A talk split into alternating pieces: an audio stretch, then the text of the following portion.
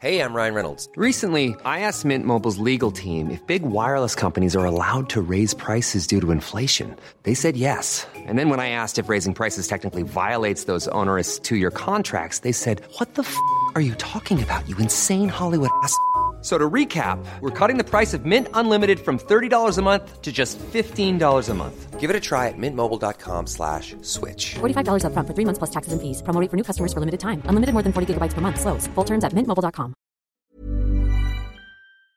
J'ai pas l'habitude de parler de moi, même si je le fais un peu dans mes articles en filigrane, mais à l'écrit, c'est plus facile qu'à l'oral. Très contente d'avoir commencé à enregistrer au moment où tu disais ça.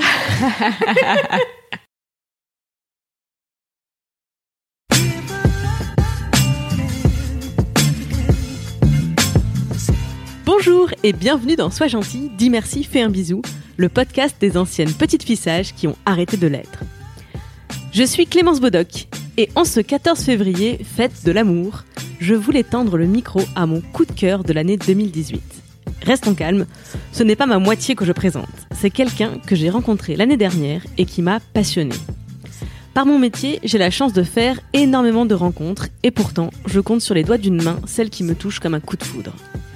Avant de te présenter mon invité de la semaine, laisse-moi te parler du contexte. En 2018, Fabrice Florent, fondateur de Mademoiselle, cherche le ou la rédactrice en chef de son futur projet. Un nouveau magazine féminin pour les mademoiselles qui ont grandi, qui ont fait le tour des premières fois de la vie de jeune adulte et qui s'installent progressivement mais sûrement dans la vie d'adulte. Moi aussi, je fais passer les entretiens aux candidates shortlistées.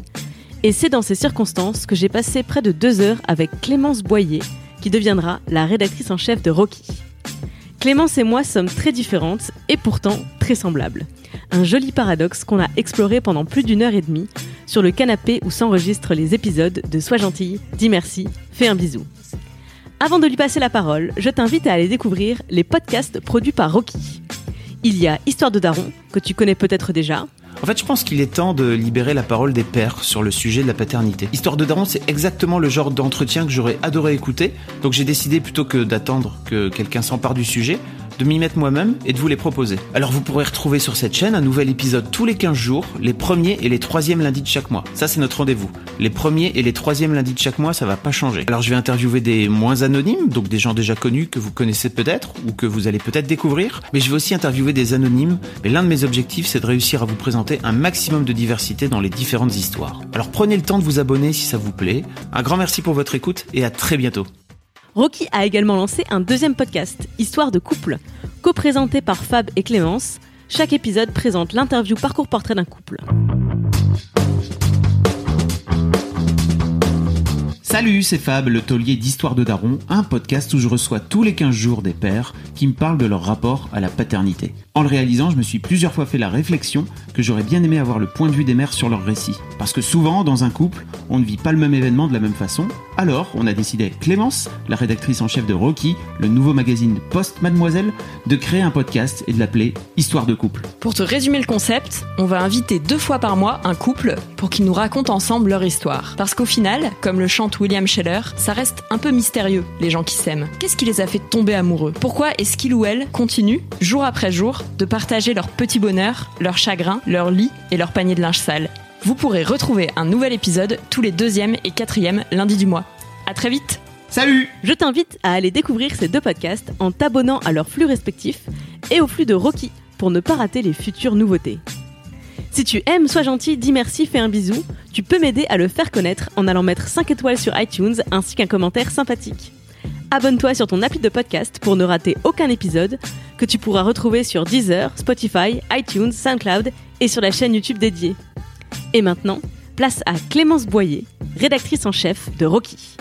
Bonjour Clémence Salut Clémence Je suis tellement contente que tu dises ça Est-ce que je suis la première Clémence à venir dans Sois gentil, dis merci, euh, fais un bisou Je pense, oui, absolument. Ah, trop bien, je vais encore savourer cette blague. Il faut savoir que Clémence fait cette blague depuis mon arrivée à la rédac il y a six mois, donc. Mais on ne s'en lasse pas, hein, finalement. Mais du coup, je vais te présenter car euh, bonjour Clémence, bonjour Clémence, c'est très peu explicite. Donc, euh, tu t'appelles Clémence Boyer et tu es rédactrice en chef de Rocky. Nous sommes les deux rédactrices en chef moi de Mademoiselle et toi de Rocky, qui est la grande sœur de Mademoiselle, on peut dire ça? Comment tu présentes Rocky d'habitude? Moi, souvent, je dis que Rocky, c'est le magazine pour les mademoiselles qui ont grandi. Parfois, je dis que Rocky, c'est la grande petite sœur de mademoiselle ou la petite grande sœur de mademoiselle. Je ne sais pas. Euh, parce que Rocky est pas du tout euh, l'ancienneté et la, et la puissance qu'a mademoiselle encore, mais euh, a la même, les mêmes valeurs et j'espère prendra le même chemin que mademoiselle, mais sur des thématiques qui concernent plutôt des trentenaires, euh, en tout cas des femmes qui sont euh, dans la vie active plus que des étudiants. Cet épisode va être diffusé le 14 février, car tu es mon coup de cœur professionnel Oh. de l'année dernière. Je voulais cette date symbolique pour faire ton épisode. Au 14 février, donc, Rocky aura à peine un mois. Euh, oui, un mois et quelques jours. Mais toi, ça fait beaucoup plus longtemps que tu as commencé à travailler sur le projet. Ouais, ça fait euh, bon, cinq mois, cinq mois et demi que je suis là. Avant qu'on arrive dans le- la partie euh, classique de cette interview, où on va répondre aux questions que... Tu vas répondre plutôt aux questions que tu as choisies. Je travaille très peu dans ce, dans ce podcast, je, le- je l'avoue. Euh, je voudrais que on revienne un petit peu sur comment tu es arrivé sur ce, sur, sur, ce projet, sur ce projet, sur Rocky. Parce qu'en vérité, euh, tu, avant, tu as travaillé euh, en- comme journaliste aux échos. Tu as monté les Échos Start. Tout à fait. Et qu'est-ce qui t'a pris de tout plaquer pour te lancer dans un projet qui n'existe pas Et travailler dans l'ombre pendant quoi 4-5 mois? Alors, euh, je pense que à, à l'origine, c'est surtout que j'étais une lectrice de Mademoiselle. Euh, je, je le suis toujours, mais euh, j'ai commencé il y a longtemps. euh, quand j'avais 17-18 ans, je, je lisais Mademoiselle. J'ai passé beaucoup de temps sur le forum de Mademoiselle. euh, Et puis, euh, je me suis à, par moments un peu plus éloignée du site quand il y avait, j'avais le sentiment que les articles me correspondaient moins ou quand euh, je me suis intéressée à d'autres médias. euh, mais j'ai toujours gardé un lien avec Mademoiselle et j'ai toujours gardé un lien euh, avec euh, le site, euh, aller lire les articles. Et, et en fait, un jour, j'ai vu passer une offre sur Facebook. J'étais en pyjama, c'était un dimanche, et j'ai vu pour la première fois. on- alors, on parlait pas de Rocky à l'époque parce qu'on parlait du projet Madame. euh, Le nom de code. c'était le nom de code, voilà. Et, et donc où Fabrice expliquait ce que ça allait être. Et en fait, euh, euh, je me suis dit, mais c'est incroyable parce que la création de ce magazine, c'est ça rassemble plein de choses qui sont hyper importantes pour moi. Euh, à la fois euh, d'être dans une rédaction avec des valeurs féministes, en tout cas de, de défense des droits des femmes, de sororité, de bienveillance, euh, et euh, à la fois il y avait toute une dimension euh, autour de la vie professionnelle, de la carrière, d'accompagner les femmes dans leur vie professionnelle. Et ça, c'était quelque chose que j'avais commencé à faire aux EcoStart, puisque les EcoStart, c'était un, c'est un média lancé par le groupe Les Échos, et donc j'ai participé au lancement il y a trois ans, qui s'adressait aux jeunes actifs. Et au sein des EcoStart, j'avais lancé un peu une verticale qui s'appelait 52% et qui euh, voulait rappeler que bon, les femmes c'était 52% de, la population française et qu'il y avait des choses à faire pour euh, les aider euh, dans leur vie pro et donc pouvoir continuer à faire ça et élargir sur d'autres thématiques de la parentalité, de la vie de couple, de la sexualité après 30 ans, tout ça c'était vraiment des, sujets qui m'intéressaient me dire bon moi j'ai grandi avec mademoiselle euh, et maintenant je vais peut-être pouvoir aider d'autres personnes à continuer à, grandir parce que je pense qu'on grandit toute sa vie en fait avec Rocky. C'était vraiment une une chance euh, incroyable. Donc je me suis dit euh, allez on essaye. C'est vrai que je suis en train de penser que pendant que moi j'étais la rédactrice Actu Société Féministe ces dernières années, et puis euh, rédac chef de Mademoiselle, pendant qu'il y a eu MeToo, pendant qu'il y a eu toute cette progression du féminisme, moi j'étais dans ce cocon, on, on l'a appelé la bulle, hein, puisque avec euh, l'élection de Donald Trump c'était euh, la sortie de la bulle, mais pendant tout ce temps on était dans une, bulle un peu protectrice, et pendant tout ce temps-là, toi t'étais sur le même métier que moi, mais aux échos. Mais dans un monde et beaucoup plus mixte. et avant chez Challenge, donc aussi un magazine Ouh. économique. Donc euh, euh, pas du tout la même ambiance de, de rédaction. D'a- D'ailleurs, ça me fait rire parce que mon, mon premier poste euh, en rédaction, donc c'était chez Challenge, et euh, j'étais dans un service où il y avait que des hommes. J'étais la seule fille parce que j'étais au service high tech et médias. Euh, et après, quand je, quand je suis arrivée euh, bah, chez Mademoiselle, euh, il y, a, il y, a, y, a, a- a que des femmes. Donc vraiment, c'était la, la, la différence. euh, c'est très marrant euh, en termes de, de mode de fonctionnement et d'ambiance. euh, ça, ça change tout. Euh, après, moi, je pense que j'ai plutôt de la chance parce que j'ai pas le sentiment personnellement d'avoir été confrontée à beaucoup de- d'attitudes sexistes, parfois un peu de, de paternalisme. C'était toujours bienveillant. C'était euh, ça va aller cet article, t'es sûr, c'est pas trop dur pour toi, mais ça restait vraiment euh, euh, bienveillant, c'était jamais euh, agressif ou offensant ou je me suis jamais sentie en danger ou mal à l'aise ou pas à ma place. Donc ça, je pense que j'ai eu de la chance là-dessus parce qu'il y a des histoires dans le journalisme qui qui sont bien bien plus terribles. Oui, oui, oui. bah, je- après, par contre, déporter des sujets féministes, j'ai vraiment senti une évolution euh, sur ces bah, cinq dernières années. Euh, quand euh, j'ai commencé, ça intéressait moins de monde dans les rédactions, ça paraissait moins important. On disait oui, bon, bon, peut-être, tu sais, je sais pas si c'est l'actu vraiment. Et je sais pas si c'est l'actu. Oui. C'est très bien comme phrase. alors que là, c'est tout le temps l'actu. J'ai aussi entendu pas mal d'histoires de guerre dans le, dans le journalisme, mais je voudrais rebondir sur le sexisme bienveillant. Souvent, le problème, c'est que quand, tu manques un peu de confiance en toi de base, euh, ce, paternalisme, parce que c'est vraiment plutôt ça, c'est peut t'attaquer encore plus. Mais toi, du coup, c'est pas des choses qui euh, qui te faisaient douter. Alors, je, j'ai douté, je doute encore, je, je douterai sûrement un gros bout de ma vie professionnelle. Euh, après, ça m'a jamais découragée, où je me suis jamais dit que euh, je serais pas à la hauteur ou que j'allais pas y arriver. Euh, en, en tout cas, je me suis jamais dit ça plus de euh, 30 minutes, quoi. Sur le moment, euh, oui, parfois, ça, face à un papier un peu complexe, euh, ça pouvait me rajouter un peu de- d'inquiétude. Mais en fait, je me mets très bien la pression toute seule, donc moi, j'ai pas trop besoin qu'on me mette la pression. Et, en même temps, une fois que j'ai la pression, euh, j'attaque le sujet et j'y vais. Donc non, j'ai pas le sentiment que ça m'ait déstabilisé ou que ça m'ait découragé. Hum, Et après, j'ai quand même plutôt euh, aussi été bien entourée, euh, à la fois avec des femmes journalistes de mon âge ou un peu plus âgées que moi. Et c'est un, truc dont je j'avais pas conscience avant de travailler en rédaction, mais en fait, le fait d'être euh, plusieurs sur euh, un titre, sur un média, et de pouvoir échanger ensemble sur tes sujets, euh, exprimer tes doutes justement auprès d'oreilles attentives et bienveillantes, ça t'aide à te débloquer très souvent. Et dans quasiment toutes les rédactions où j'ai été, j'ai eu ces interlocutrices-là et je les remercie. Quand tu étais confronté à, à des manifestations de sexisme ordinaire ou sexisme bienveillant, tu, savais déjà à cette époque, à ce moment-là, ah, ça c'est parce que je suis une femme qu'on me dit ça Ou est-ce que tu avais quand même une période de pourquoi est-ce que je prends cette remarque? Et en fait, j'essaie de- d'identifier, toi en tant que donc, lectrice de Mademoiselle, sur toute cette période-là, à quel point la lecture du magazine t'aidait à décrypter ce que tu pouvais vivre euh, versus bah il y avait un peu une dichotomie sur internet t'arrives très bien à voir le sexisme et ça fait bouillir la colère et dans ta vie t'arrives pas forcément à le voir et ça te fragilise tu vois ce que je veux dire?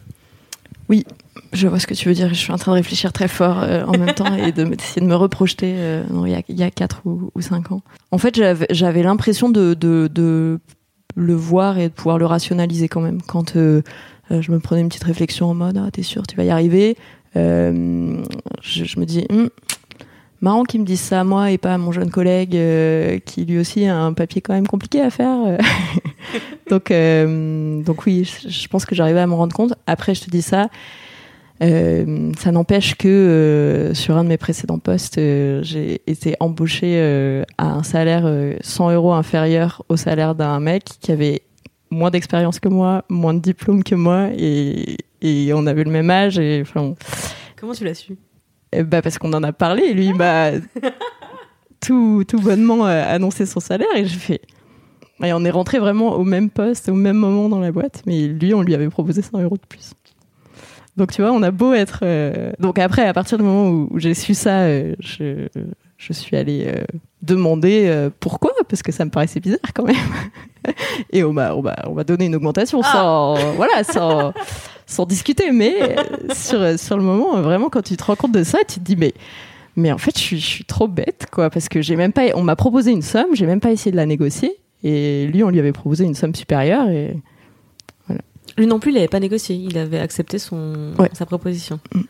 parce que souvent c'est ça une des oui, explications que de les hommes eux négocient. Ouais. Mm.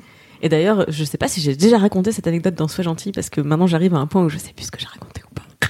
Pardon.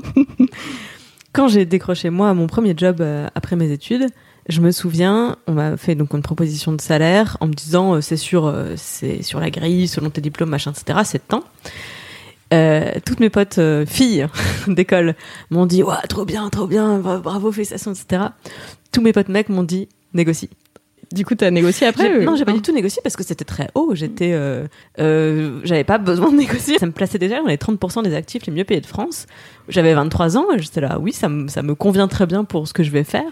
Euh, tout en sachant qu'en plus, dans des groupes comme ça, t'es, Il y a des grilles, ouais. ouais, quand tu montes, enfin, t'augmentes à l'ancienneté, euh, enfin, ce genre de choses. Donc j'étais pas, mais l- juste la, le réflexe de mes, de mes amis mecs de venir dire négocie. J'étais là, non, enfin, Mais là, je discutais euh, hier avec une, euh, une professeure de l'école de commerce d'Audencia à Nantes qui a lancé une formation pour apprendre aux femmes à négocier. Et j'en ai fait d'ailleurs euh, un article sur, sur avec des conseils concrets pour, pour négocier son salaire et demander des augmentations. Et elle me disait que en fait, une femme sur huit ne négociait pas son salaire quand on lui proposait un poste, alors que seulement un homme sur deux ne négocie pas son salaire. C'est Peut-être parce qu'on euh, est des bonnes élèves et que je pense que, alors moi, c'est sûr que c'est ça. C'est j'ai hérité de l'école. Si je travaille bien, j'ai des bonnes notes. Si je travaille bien, j'ai une augmentation. Et ça ne tombe pas tout seul dans le monde professionnel. Il faut demander. Ouais, c'est, c'est vrai que quand j'ai compris ça, j'ai mis longtemps à le comprendre, mais euh, vraiment naïvement, euh, quand toute ta scolarité, tu as bien travaillé et, derrière, tu as été récompensé, entre guillemets, parce que tu as eu euh, des diplômes, les écoles que tu voulais, et que ensuite, tu découvres que dans le monde professionnel, on peut t'oublier très bien pendant longtemps sur une étagère si tu ne demandes rien, et ouais, ça fait un petit choc. Je vais te poser la première question que tu as choisie dans la liste des questions. Mais pas du tout d'ailleurs, parce que ma première question, c'est toujours la même. On est parti dans la discussion, là, du coup, j'ai déraillé aussi. Clémence, quel genre de petite fille tu étais quand tu avais 7 ans? Alors, euh, quand j'avais 7 ans, bon, je pense que j'étais sage. hein. C'est un peu le thème du podcast, donc euh, je ne déroge pas à la règle. Euh, j'étais aussi, euh, je pense, assez créative, parce que je pouvais passer des heures à euh, jouer dans ma chambre et à inventer des histoires, en fait, euh, avec des Playmobil, des poupées, des peluches, des caplas, enfin tout ce que tout ce qui me tombait sous la main. Vraiment, et ça pouvait durer plusieurs jours en fait, donc il fallait laisser tous les jouets positionnés à leur place dans la chambre, et donc c'était une, galère quand mes parents voulaient venir me coucher par exemple le soir parce qu'ils devaient enjamber les Playmobil et surtout ne pas faire tomber les caplas sur sur le sol.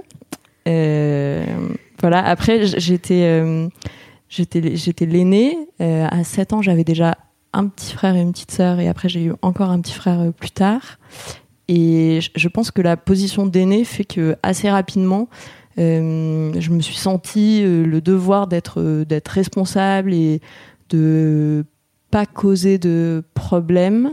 Euh, donc j'ai pas trop le souvenir d'avoir fait des bêtises par exemple ou euh, je pense que oui j'étais très raisonnable comme euh, petite fille et, je me suis toujours sentie un peu entre le monde des adultes et le monde des enfants. Ça, je sais pas si c'est le, fait d'être l'aîné, mais dire, il y avait, le camp euh, des parents, le camp des enfants, et moi, j'étais quand même un peu celle qui devait faire le lien euh, entre euh, les deux, moitiés de la famille. euh. En tout cas, c'est comme ça que je l'ai vécu. Personne ne me demandait rien, mais, euh, mais moi, je me suis mis dans, dans cette position-là un petit peu. Tes parents te l'ont pas demandé? Il n'y a pas un moment dans, ta, dans ton enfance où ils ont commencé à t'inviter plus dans le camp des adultes? Par exemple, euh, te demander à participer plus euh, aux tâches ménagères ou à être un peu plus babysitter que juste la grande sœur euh, qui jouait avec ses frères et sœurs? Hum, bah, quand mon dernier frère est né, j'avais 12 ans, donc je me rappelle que je l'ai effectivement un peu gardé quand il était petit. Mais après, euh, en fait, je le gardais quand même avec mon autre frère qui lui avait 10 ans et c'était un peu une, double responsabilité qu'on avait. Euh, c'était plus en fait cette position de médiateur, c'était plus au moment des conflits où en fait, euh, quand il y avait des conflits entre les parents et l'un des autres enfants, moi j'avais plutôt tendance à essayer d'arrondir les angles et pour qu'ils discutent entre eux et qu'ils comprennent la position des uns et des autres. Euh, voilà. Mais après, est-ce que mes parents, ouais, inconsciemment, enfin sans que j'en ai conscience, m'ont tendu des perches pour que j'occupe ce rôle-là. Là, j'ai pas d'exemple, Ou je me rappelle pas. Ou toi, est-ce que tu hein. l'as spontanément investi? Moi, je me souviens qu'en sixième, parce que c'est, enfin, j'ai aussi euh, même écart avec mon cadet. J'ai deux frères, moi, et deux ans d'écart avec mon cadet, cinq avec le, Benjamin.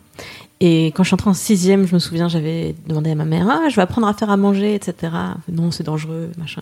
Puis ma mère, en fait, elle a recommencé à travailler euh, après son, dernier congé maths. Et euh, deux semaines après avoir commencé à travailler, Clémence, est-ce que tu veux toujours apprendre à faire à manger?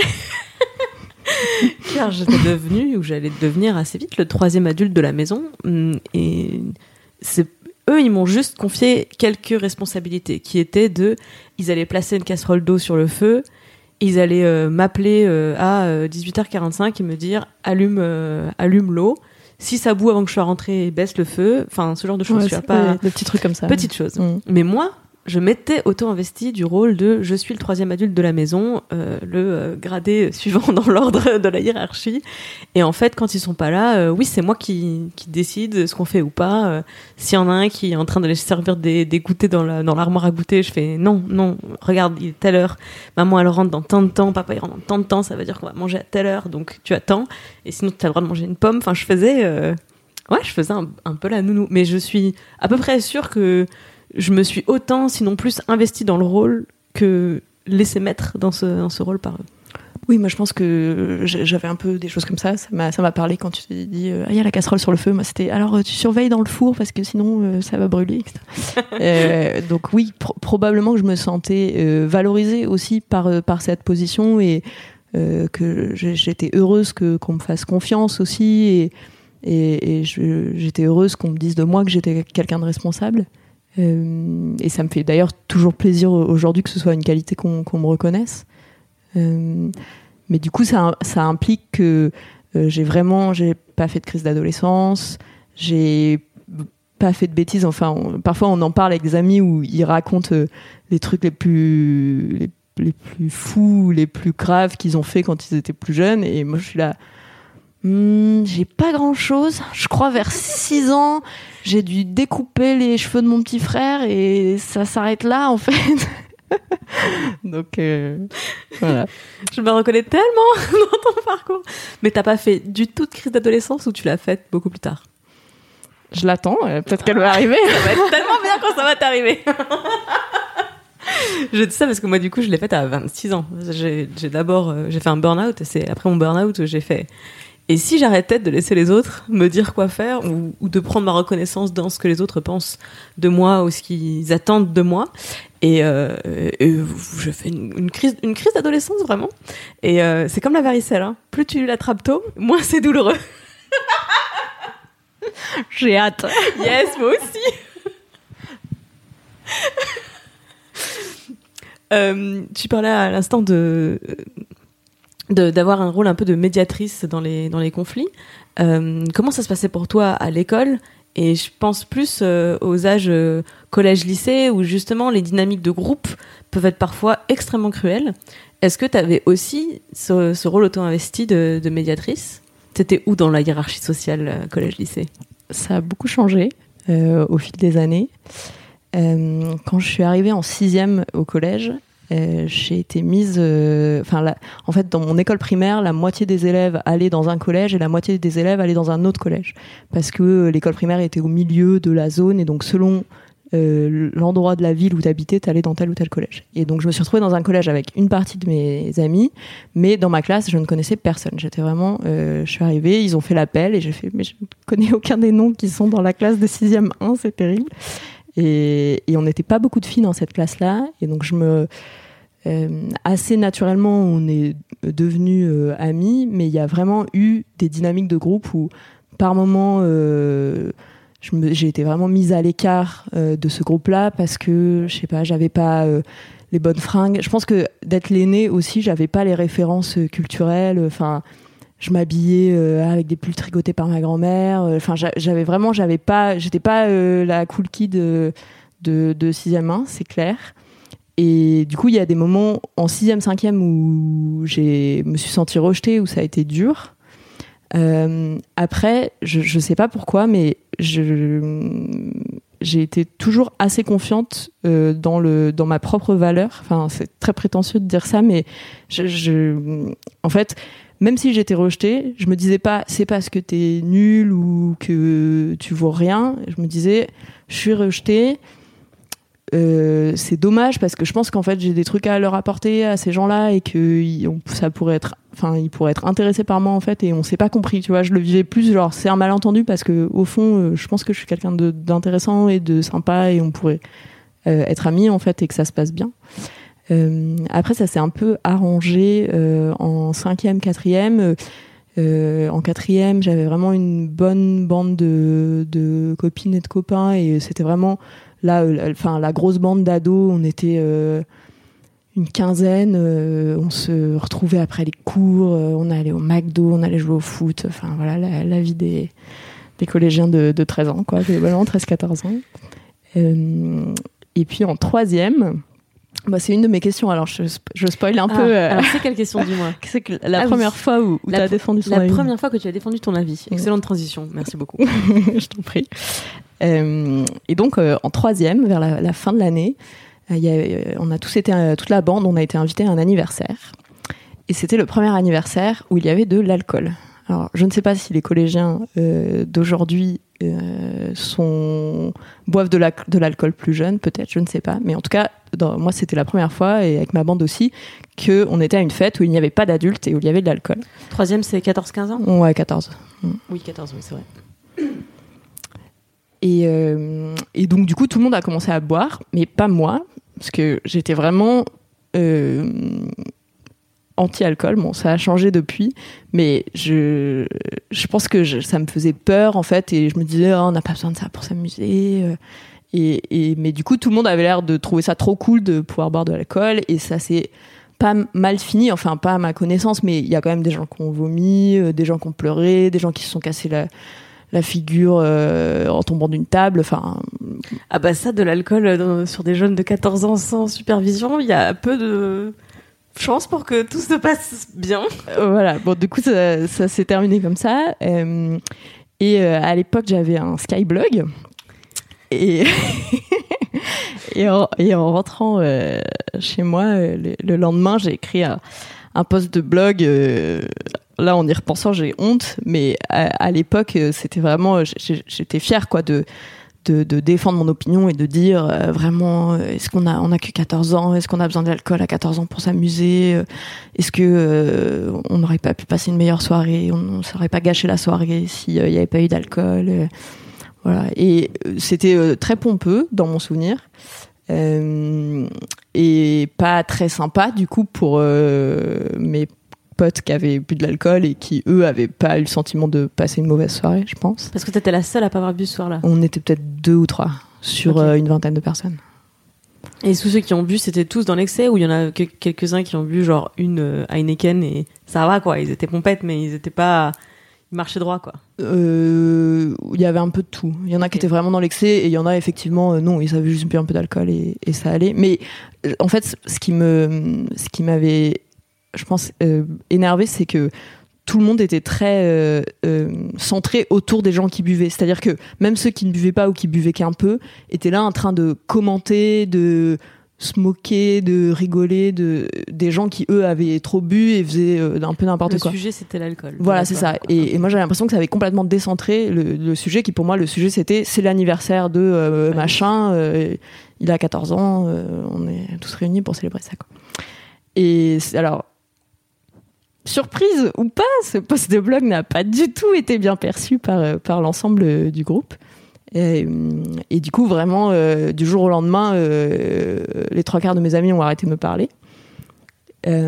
Après, c'était la fin de l'année, donc dans mes souvenirs, c'était pas si terrible parce qu'on est tous partis en vacances pendant l'été et que on s'est retrouvés au, au lycée, tout le monde n'était pas forcément là, il y avait plus de nouvelles personnes, etc. Donc, j'ai- pour moi, j'ai eu un peu l'impression que j'ai fait un, un genre de sabotage, mais euh, voilà, c'était la, la fin de mes années collège et d'une manière un peu, un peu étrange. Ton post de blog euh, donc sur internet, c'était accessible aux adultes? Il y a des parents qui l'ont vu ou c'est resté euh, dans votre cercle de Euh, d'en- alors, d'enfants? c'était accessible aux adultes au sens où il fallait qu'ils aient l'adresse du Skyblog. euh, après, je, je pense pas que des adultes. euh, Toi, tu l'avais pas dessus. montré à tes parents Non, j'en étais pas fière à ce point-là.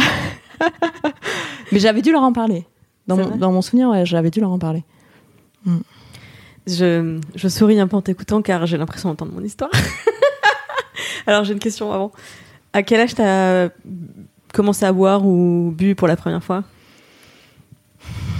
Parce que moi je réponds à la même question. Donc, euh. Euh, je dirais en première. Oh, damn it.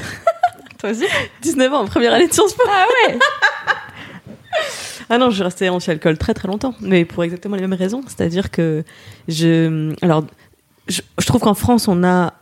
En tout cas, on avait, je sais pas comment ça se passe aujourd'hui dans les familles, mais j'ai la sensation d'avoir eu, avec mes amis aussi, une bonne éducation à l'alcool.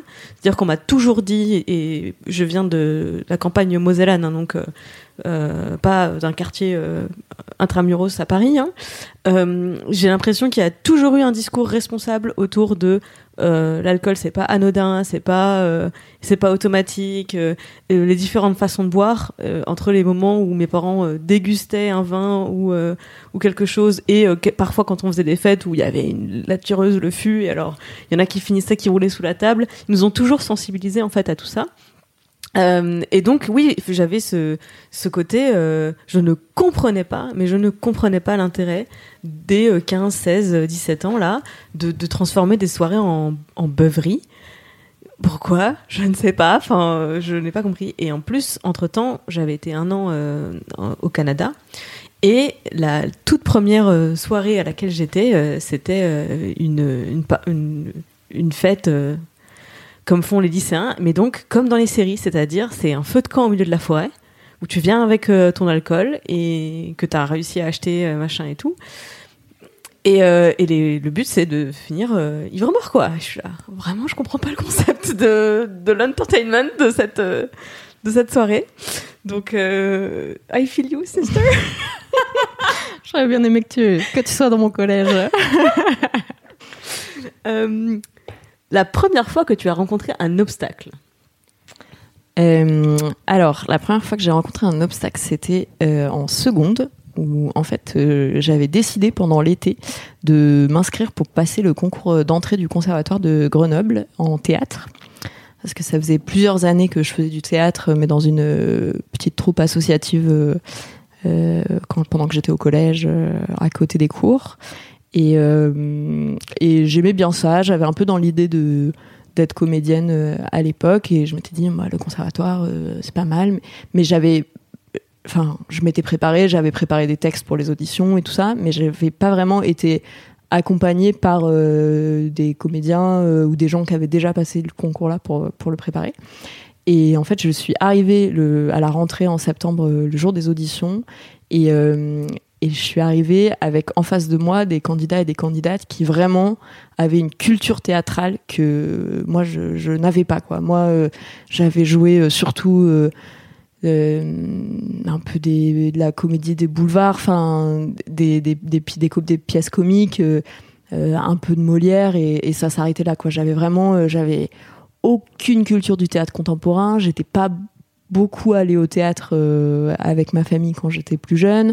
Euh, et donc vraiment en fait c'est le moment où je me suis sentie euh, inculte, euh, euh, complètement décalée, pas du tout à ma place. Et je pense que ça s'est ressenti pendant les auditions parce que j'ai fait un truc super nul.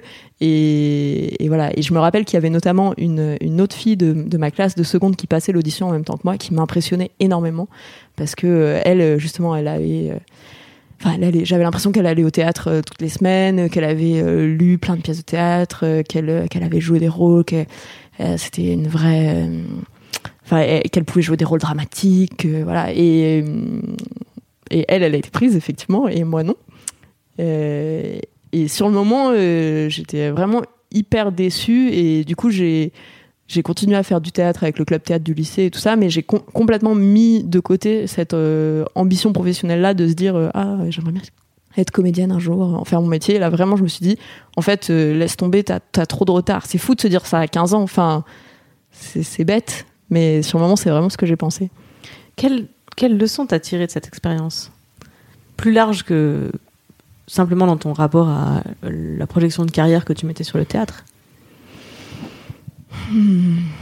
Que si tu arrives quelque part en te disant ah, je suis pas à ma place, je vais pas y arriver, etc., ça a peu de chances de marcher.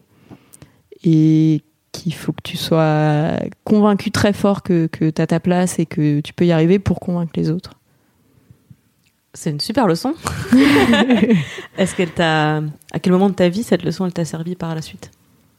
Hum, bah, je pense quand euh, j'ai commencé à travailler dans le journalisme, parce que hum, en fait à la base moi j'ai pas fait une formation de journaliste, euh, j'ai fait euh, une prépa, une école de commerce euh, parce que j'étais bonne élève et que j'ai fait une, un bac ES et que après un bac ES quand t'es bonne élève en général l'école de commerce. voilà, on, on te pousse vers la prépa, je sais, vers les, les écoles de commerce.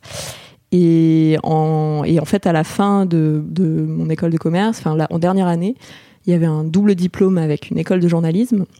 Et euh, où du coup, tu allais passer toute l'année, enfin ton M2, en fait, ta deuxième année de master, tu l'as passé dans l'école de journalisme et à la fin, tu sortais avec un double diplôme.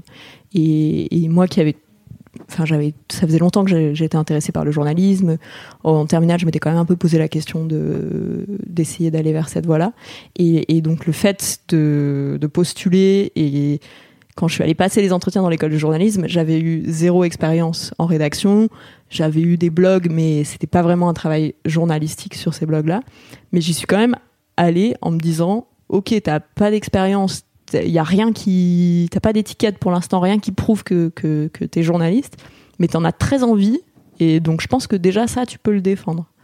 Et je suis allée défendre ça et ça a marché. J'ai été prise pour le double dans le double diplôme et même là pendant l'année quand je suis arrivée euh, j'étais face à d'autres euh, jeunes gens qui avaient rêvé pendant longtemps de, faire ça qui avaient passé les concours des écoles de journalisme qui étaient euh, qui eux pour le coup avaient fait des stages, euh, enfin avaient vraiment toute leur place euh, là.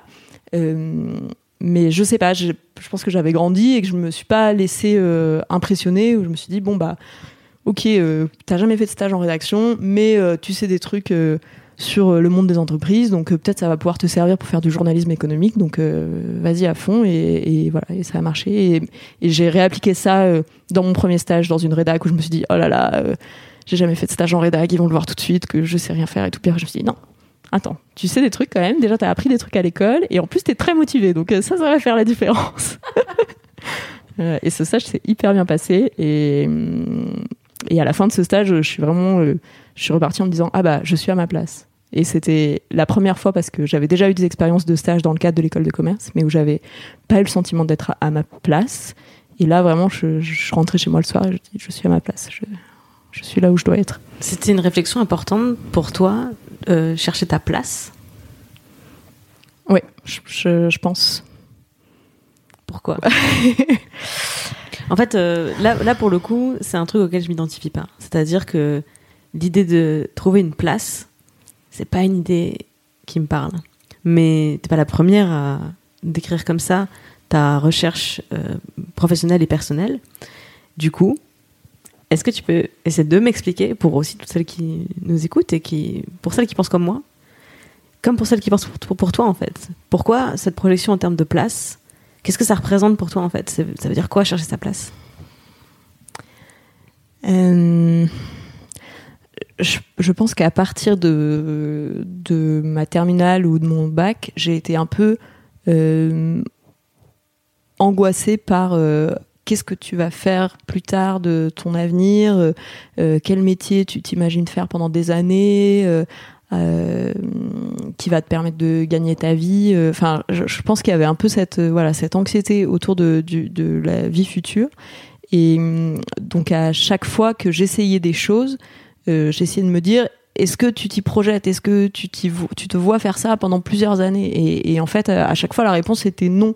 Et du coup, ça a créé encore plus d'anxiété parce que j'en étais arrivé à un stade où je me disais, euh, quand, quand j'étais euh, en école de commerce, où je me disais, Oh, mais en fait, il n'y a aucun des métiers après l'école de commerce qui, qui, qui me plaît. Enfin, il y a des trucs qui sont pas inintéressants, euh, voilà, mais au bout de six mois de stage, je- je- j'en ai déjà ras-le-bol et vraiment, je me vois pas me lever tous les matins pour aller faire ça. Et donc, c'était pas tellement trouver ma place que trouver quelque chose que j'aurais envie de faire pendant longtemps et même si aujourd'hui euh, il y a des jours où j'ai moins envie de faire mon travail de journaliste parce qu'il y a des trucs qui me plaisent moins dans cette dans ce métier-là que que d'autres. Il y a la balance est tellement en faveur des trucs qui me plaisent et qui me nourrissent et qui me donnent envie de, de me lever chaque matin que euh, que c'est un soulagement en fait. Donc donc peut-être que voilà, c'est une envie de de sentir euh, qu'on va pouvoir euh, se développer dans, dans cette voie-là pendant un certain temps. Mais moi, j'admire vachement les, les personnes qui arrivent à, à vivre sans se projeter, enfin, qui se disent ah bah là ça va pour l'instant et on verra, peut-être je changerai dans deux ans, dans trois ans. Moi, j'aime bien prévoir et me projeter. Ah bah, besoin de ça. Me regarde pas comme ça parce que je suis dans ta team. C'est juste qu'on n'a pas le même vocabulaire, je pense. Hum, Je comprends beaucoup mieux. Hum, Moi, j'utilise moins donc là l'idée d'avoir une place, mais celle d'être utile. Et finalement, c'est la même idée. C'est à quoi je sers. Donc, où est-ce que je suis euh, à ma place euh, pour euh, participer à un tout Mm. Et à t'écouter, à, à m'écouter en écho, je trouve que peut-être on est on est nombreuses dans ce cas à chercher d'abord à entre guillemets à quoi on sert, où, où être utile, euh, où, euh, où est-ce qu'on peut exister, alors qu'en vrai, peut-être qu'on n'a pas pas obligé de se poser ces questions, peut-être qu'on peut se poser la question de qui on a envie d'être et qu'est-ce qu'on a envie de faire, de prendre la place plutôt que de la chercher, et de faire ce qu'on a envie de faire, peu importe euh, à quoi ça sert et à qui ça profite. C'est un bon programme. Façon ça. C'était quand la première fois que tu étais fière de toi? Je sais plus ce que j'ai répondu. J'adore quand vous faites ça parce que alors, je sais pas, c'est pas que je te vous vois, c'est que donc évidemment les gens qui répondent en avance au questionnaire, c'est en général les très bonnes élèves, Euh, sachant que beaucoup de, de femmes sont d'anciennes très bonnes élèves et, et souvent en plus vous oubliez parce que finalement vous avez trop réfléchi, vous avez trop intellectualisé. Donc là comme ça, si je te dis Ouais. la première La fois que première que été j'étais fière de toi, ou alors la, ta plus grande fierté, parce que finalement c'est quand t'appelles la plus grande fierté en, à la racine, tu, vas retrouver la première, parce que c'est souvent euh, la première, elle, euh, c'est que c'est une empreinte, tu vois. La première fois que t'es fier, tu sais ce que c'est la fierté, Hmm. et donc tu te souviens de la première et de la plus grande, c'est les, souvenirs les plus faciles à, à rappeler. Bah, je me rappelle d'une de deux euh, grandes fiertés qui sont pas si éloignées dans le temps. Euh, la, première, c'est quand j'ai, on a eu les résultats euh, des concours euh, à l'issue des deux années de prépa. Parce qu'en fait, même si j'avais pas super envie d'entrer en école de commerce, enfin, je sais pas comment dire, mais en, ça fait très euh, problème de riche de dire ça, mais en gros, en terminale, euh, je suis allée en prépa parce que c'était euh, la suite logique, mais je me projetais pas forcément en école ou dans un métier particulier. Et après, une fois que tu es en prépa, les profs te parlent tellement tout le temps des concours, des écoles, etc., que tu t'es pris dans un, un engrenage, tu te prends au jeu, en fait. Et donc, vraiment, tu commences à mettre beaucoup, beaucoup, beaucoup d'enjeux sur euh, ces fameux concours qui sont deux ans après et qui vont euh, décider des, euh, des quatre années qui vont suivre euh, d'études, quoi. Et donc du reste de ta vie, car comme la façon dont les gens parlent, euh, C'est ça. Quand qui est- choisi ta filière au bac, déjà t'as choisi ton destin. C'est pire ça. que ta maison à Poulard. et bien sûr, après la prépa, les concours et, Mm. et la mort. C'est ça, exactement. Euh, donc beaucoup d'enjeux et beaucoup de pression hein, pour, euh, pour des jeunes gens de 19 ans finalement. Euh, et donc du coup, quand les résultats des concours euh, sont tombés et que euh, j'ai appris que j'avais HEC, euh, j'étais en camp scout euh, à ce moment-là euh, avec euh, euh, des petits louveteaux et Jeannette euh, de, euh, de 8 et 11 ans. Et, j'avais promis euh, à, une, de mes meilleures amies qui, était chef avec moi sur ce camp que si j'avais euh, HEC, je ferais euh, euh, le tour du camp avec euh, ma chemise de scout sur la tête comme un footballeur. Et, euh, et donc du coup, à, à un moment, elle donc quand la- la- les résultats sont tombés et que euh, ma mère m'a appelé pour me les donner, parce que bien sûr j'étais en montagne, pas d'internet, pas de réseau, pas de 4G, rien du tout. Et hum, quand j'ai eu les résultats, j'ai voilà, j'ai mis ma chemise sur la, tête et j'ai couru tout autour du lieu de camp en, en hurlant et vraiment les jeunes me regardaient genre mais c'est très bizarre.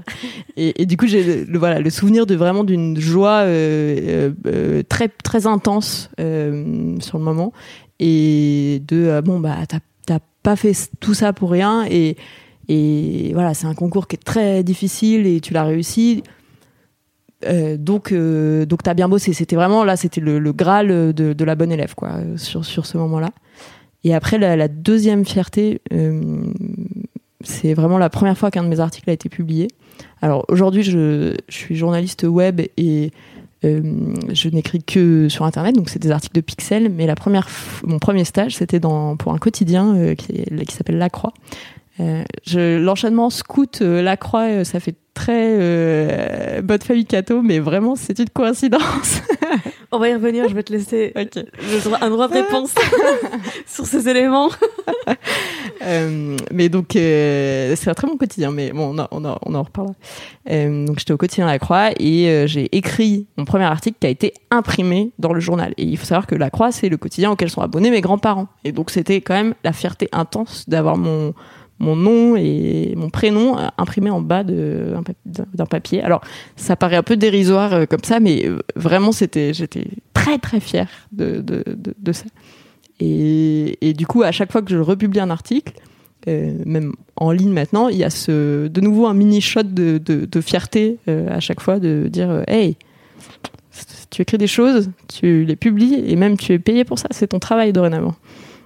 C'est pas du tout dérisoire. Et incroyable, c'était effectivement la fierté que tu avais notée. c'était celle-ci. Je l'ai C'était le. Premier article publié. Bon, euh, explique-nous un petit peu euh, d'où tu viens, qui tu es, pour avoir été scout, puis stagiaire à la Croix.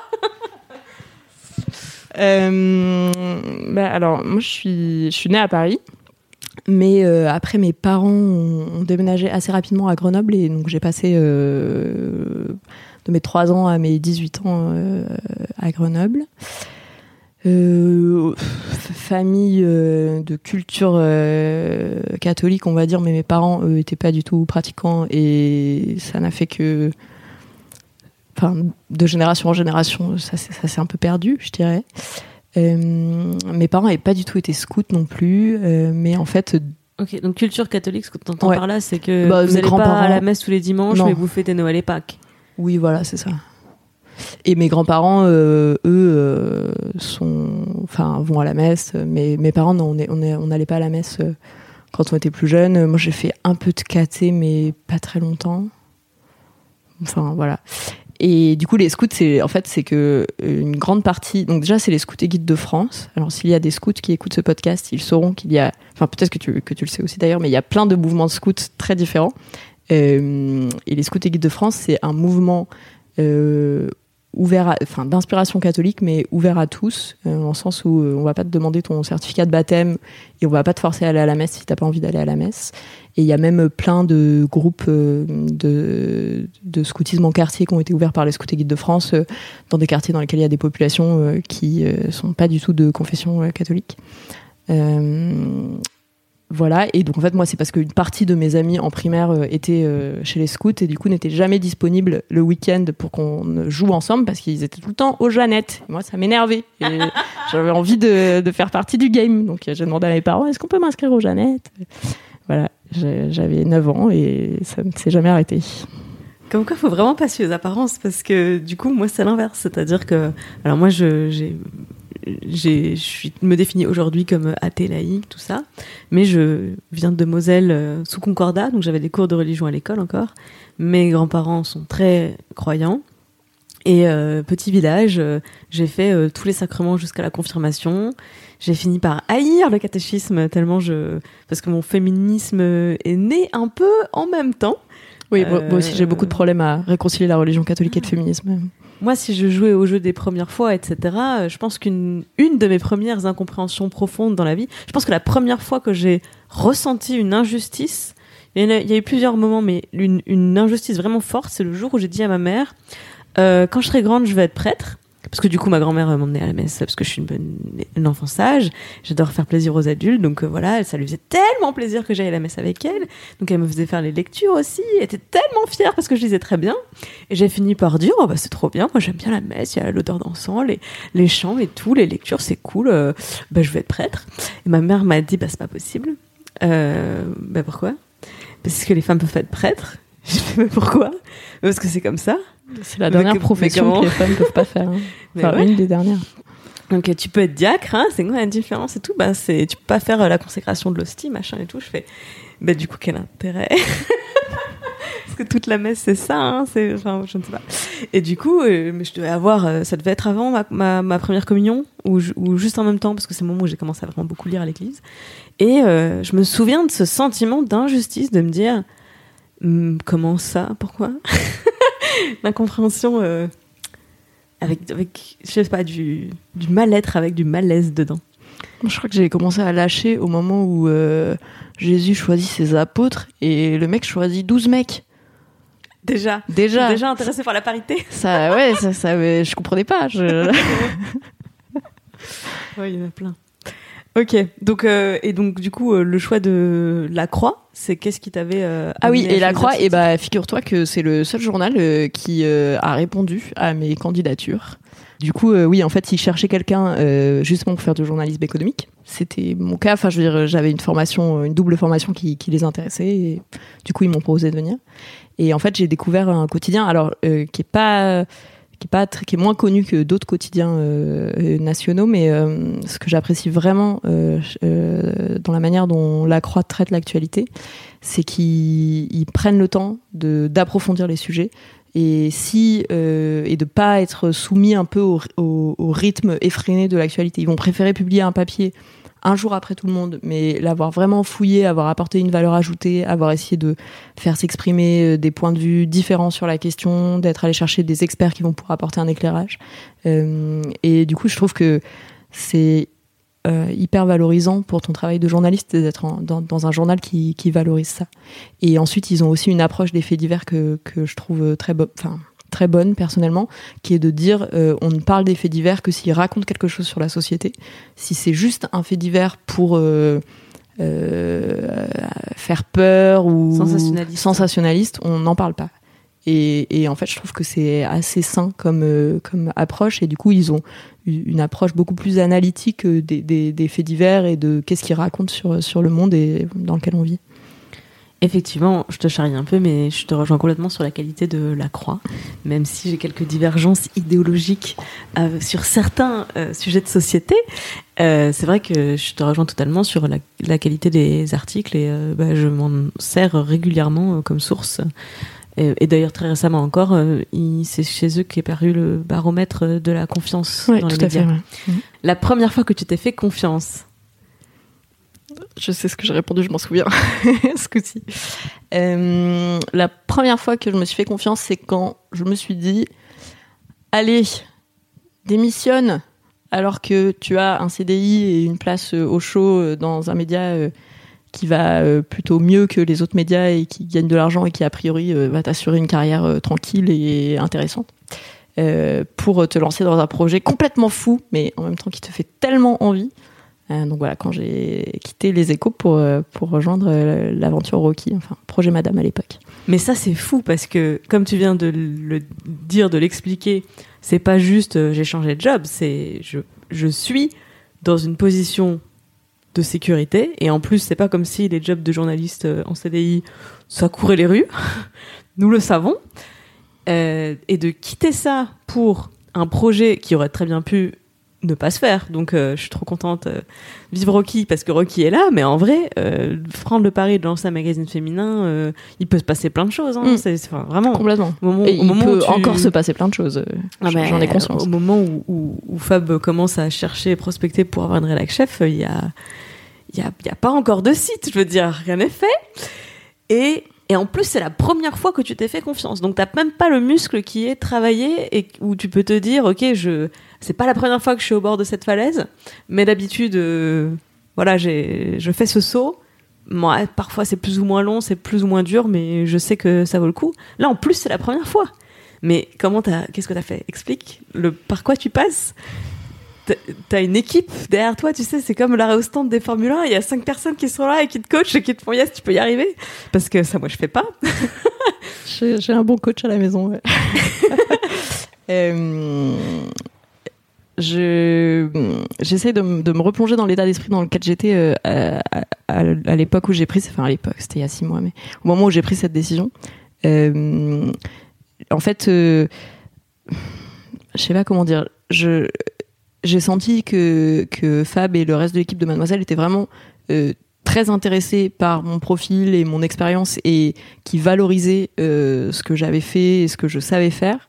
Et en fait, ça, ça m'a donné confiance de me dire, euh, ok, euh, bon, les EcoStars, c'est quand même très différent de, de Mademoiselle ou, de Rocky, mais si ils estiment que euh, qui tu es, ce que tu sais faire et ce que tu sais, ça les intéresse autant, bah, en fait, ça vaut le coup de, se lancer avec eux. Et, et si jamais ça devait s'arrêter pour une, pour une raison ou une autre, bah, peut-être que ce que tu sais faire, ça intéressera d'autres personnes autant que ça les intéresse eux.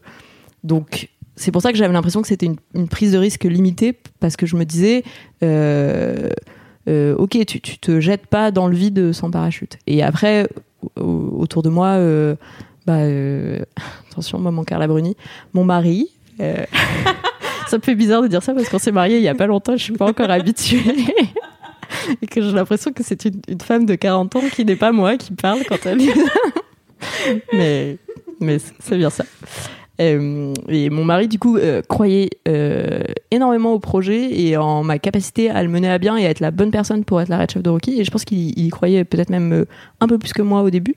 Donc, c'est sûr que quand as ce soutien-là aussi, ça, ça donne des ailes, quoi. Ok, donc maintenant c'est le moment où je vais te poser la question que, qui me brûle les lèvres depuis que je sais que tu vas être la rédactrice de Rocky, donc ça fait vraiment très longtemps que je la marine. Mais alors pour celles et ceux qui connaissent, qui connaissent pas trop Mademoiselle, qui, écoutent ce podcast parce qu'ils sont tombés dessus par l'univers des podcasts, euh, Mademoiselle c'est un magazine qui est à la fois très jeune et très installé pour la presse web, euh, qui a une énorme communauté et une communauté très impliquée. Toi-même tu viens de Mademoiselle, t'as dit tout à l'heure que t'étais sur les forums. Tu sais l'attente et l'exigence qu'il y a de la part des lectrices. C'est, c'est à la fois une incompréhension, une admiration profonde que j'ai pour toi de, mais comment tu fais ce, saut, comment tu viens prendre ce projet? C'était pas, comment tu fais pour pas être paralysé par le poids des attentes qu'il y avait sur ce projet avant même qu'il naisse? Parce que vraiment, t'en viens de cette communauté et de cette exigence envers euh, la rédaction de Mademoiselle comme euh, entité qui, est souvent changeante, hein, mais, euh, mais chaque rédactrice a eu son, son fan club, hein, qui est un peu les, les lectrices les, les, plus, les plus assidues, qui viennent régulièrement commenter, mettre des big ups, etc.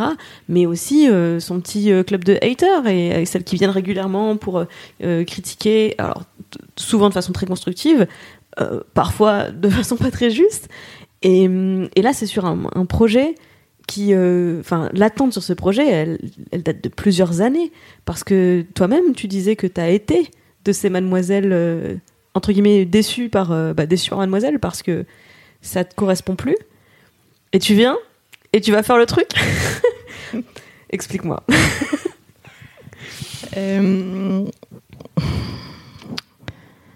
je pense que j'ai enfin honnêtement avant d'arriver j'avais pas j'avais sous-estimé l'ampleur de des attentes sur le projet euh, je, je, connaissais la, la communauté mais euh, j'étais plus sur les forums depuis cinq ans euh, et je pense que j'avais je m'étais un peu éloignée donc j'avais pas forcément conscience de de l'implication euh, incroyable que que pouvait avoir les lectrices de Mademoiselle pour leur pour leurs médias, enfin vis-à-vis de leurs médias. Donc j'ai ouais, je me suis jetée à l'eau un peu de manière inconsciente en me disant ah oui ça a l'air bien ce projet, mais mais sans prendre la mesure de tout ce qu'il y avait derrière. Et après quand euh, en entretien femme m'a expliqué qu'il y avait déjà une newsletter avec euh, tant de personnes, de milliers de personnes inscrites dessus, euh, j'ai commencé petit à petit à me dire ah oui d'accord ok. Euh, ah oui ah ok. Vous voulez que ce soit moi qui d'accord bon bah et, comme Fab avait l'air confiant sur ma capacité à le faire je me suis dit bah il connaît la communauté on a fait pas mal d'entretiens ensemble on a beaucoup échangé sur notre vision du, projet. Donc euh, je, enfin s'il pense que je suis capable de le faire ça devrait aller et après, ce qui m'a euh, beaucoup, euh, enfin ce que j'ai essayé de faire euh, dès mon arrivée chez Mademoiselle à la fin de l'été, c'est d'échanger beaucoup avec la communauté via la newsletter, en leur envoyant des questionnaires sur leurs attentes, en, essayant vraiment de les écouter et du coup, je me suis dit, si c'est une co-construction, quelque part, c'est le meilleur moyen de ne pas se planter aussi et d'être au plus proche de ce qu'elles attendent. N'empêche que euh, aujourd'hui encore quand euh, euh, je reçois des, des, messages de soutien hyper encourageants, des gens qui me disent ah super intéressant cet article, merci de l'avoir publié, etc. c'est c'est incroyable, vraiment c'est. Bah je parlais des petits shots de fierté, bah ça c'est c'est enfin c'est pas des overdoses, mais c'est encore plus que des petits shots de fierté. C'est vraiment ça ça ça porte, c'est c'est incroyable. Et après la contrepartie, c'est que parfois tu tu déçois parce que il y a un article qui est jugé euh, moins pertinent pour, euh, pour la personne qui le lit ou, pas assez fouillé ou t'as présenté qu'un aspect du problème et ils auraient bien elles auraient bien aimé que tu présentes d'autres aspects du problème. Et ça euh, à chaque fois bah c'est dur en fait de de sentir que tu que tu déçois des gens. C'est pas simple. Voilà. Après je suis pas toute seule dans cette histoire puisque euh, bah, j'ai ton soutien, euh, j'ai celui de Fab, j'ai celui des autres filles de, la rédac de Mademoiselle et de, et de l'équipe. Donc euh, voilà, je ne sais pas si ça répond à, ta question. Si, je pense que tu as... J'avais sous-estimé au début et ensuite, une fois que je me suis rendu compte de toutes les attentes, je me suis dit, ok, bah essaye déjà de les écouter. Euh, ça veut pas dire que tu vas réussir à satisfaire tout le monde et les attentes de tout le monde ou que tu vas être toujours euh, à la hauteur, mais au moins euh, tu, sauras quelles sont ses attentes. Et ça, déjà, ça me rassurait de, de me dire ça. Oui, c'est-à-dire que tu n'as pas projeté en négatif des, des problèmes qui ne s'étaient pas encore présentés, puisque puisqu'il n'y avait pas encore de magazine, il n'y avait donc pas encore de déception, donc ça n'est pas un problème, ce qui est une très bonne technique, et je vais m'en inspirer. Et en parallèle, tu t'es servi de, de la communauté qui était déjà présente et qui avait des attentes pour en fait écouter ces attentes et co-construire, comme tu le disais, les, les, premiers articles, la ligne éditoriale du, du futur magazine en fait, c'est sur cette base-là aussi. C'est une richesse incroyable et vraiment. Et si je compare, euh, parce que avant Rocky, donc j'ai euh, participé au lancement d'un autre euh, site web en ligne, donc les EcoStart, où là pour le coup, on, on avait pas vraiment de communauté euh, au début. Donc il a fallu aller construire la communauté euh, par, euh, par, différents moyens. Mais en fait, quand, là, quand tu arrives sur, sur le projet Madame, que tu vois qu'il y a déjà ces milliers de personnes qui sont inscrites à la newsletter et, et que en plus, quand tu lances un appel à témoins, que tu fais un questionnaire, tu as 2000 personnes qui te répondent et tu fais Ah d'accord, d'accord, d'accord. Et, et, et, en fait, c'est une chance, mais vraiment exceptionnel. Et il y a notamment un des questionnaires où j'ai demandé aux lectrices de me, euh, enfin du coup c'était pas encore des lectrices, mais aux abonnés de la newsletter de, de, me, de me raconter quelles étaient leurs préoccupations du, du moment, de me dire quelles étaient les trois choses, les trois questions qu'elles se posaient en ce moment. Et, j'ai passé euh, quatre jours à éplucher euh, les 3000 réponses euh, que j'ai reçues. Et j'ai vraiment eu le sentiment de, que mon euh, cerveau était branché en réseau avec les cerveaux de 3000 femmes de euh, tout âge, euh, partout dans le monde. Et, c'était étonnant comme, comme expérience. Et je sais pas, j'avais le sentiment de ressentir dans concrètement ce que ça pouvait être la sororité et une communauté de femmes qui qui se confient des trucs et, et la force des expériences partagées. Est-ce que tu te souviens quels sont les trois euh, prises de tête les plus euh, récurrentes qui t'étaient remontées pendant ces, quatre jours ou celles qui t'ont le plus marqué Il y avait beaucoup de choses euh, autour du travail, à la fois le côté le sens au travail. je me pose des questions est-ce que je dois me reconvertir Est-ce que je dois me lancer à mon compte Est-ce que euh, comment trouver un bon équilibre entre mes, ma vie personnelle et mon travail? Ça, c'était très, très récurrent. Euh, et c'est des trucs que je pense notre génération, c'est pas spécifique aux femmes, je pense que euh, pas mal de, de, trentenaires vivent ça, hommes comme femmes, aujourd'hui. Qu'est-ce qu'il y avait d'autre? Il y avait Qu'est-ce qu'on mange ce soir qui revenait très souvent également. Apparemment, c'est une question que, que, les gens se posent beaucoup. Ah, je rigole parce que du coup, on a fait le même sondage sur Mademoiselle et dans le top 3, il y a également Qu'est-ce qu'on mange ce soir Arrêtez de penser à la bouffe, tout cela. je, je comprends, hein. moi c'est une question que je me pose dès 14h à peu près. Euh, non, et après il y avait des sujets euh, euh, assez variés. Euh, autour de la, de la maternité, bien sûr, mais vraiment euh, dans un, spectre très large. Donc ça peut aller de euh, j'ai envie d'avoir un enfant, mais pas mon ma partenaire, ou l'inverse. Je, je n'arrive pas à tomber enceinte et, je le vis, et je le vis mal et c'est difficile. J'aimerais bien que ma mère arrête de me demander sans arrêt si je veux avoir des enfants. Enfin, il y avait vraiment des questions autour de la maternité, mais pas juste euh, genre euh, ah euh, je veux un enfant. Ça aussi des questions autour de des personnes qui décident de rester child free, etc.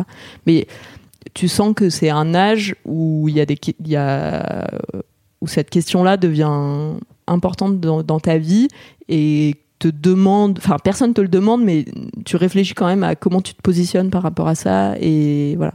Et quand tu as des enfants, évidemment, ça, ils occupent une, place dans ta vie et ça te crée des, des soucis. J'ai l'impression de parler comme ma grand-mère, mais Alors, on va, on va en profiter pour euh, soulever notre question qui est, qui est très amusante. C'est que donc tu parles de, euh, de Rocky comme le magazine des mademoiselles qui ont grandi. Tout à l'heure, tu faisais référence à toi où tu as l'impression d'avoir 40 ans quand tu dis mon mari. Et c'est vrai que nous avons, toutes les deux, 5 ans d'écart. Mais pas dans le sens que les gens croient, c'est-à-dire que tu as 5 ans de moins que moi. Et oui.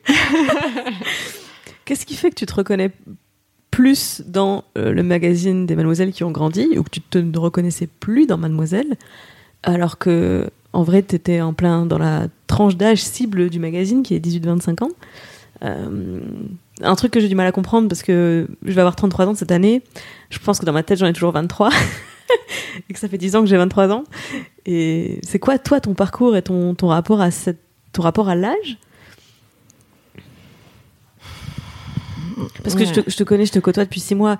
T'es pas vieille, tu vois. Enfin, je veux dire, t'es pas, t'es pas la personne qui dit ah les jeunes. J'ai déjà entendu autour de moi des gens dire ah les jeunes d'aujourd'hui alors qu'ils avaient 26 ans, tu vois. T'as pas le droit de dire ça quand t'as 26 ans. Tu es jeune. tu vois, tu te comportes pas comme un vieux con euh, autour de autour de moi en tout cas. Dans ta présence. Très bien.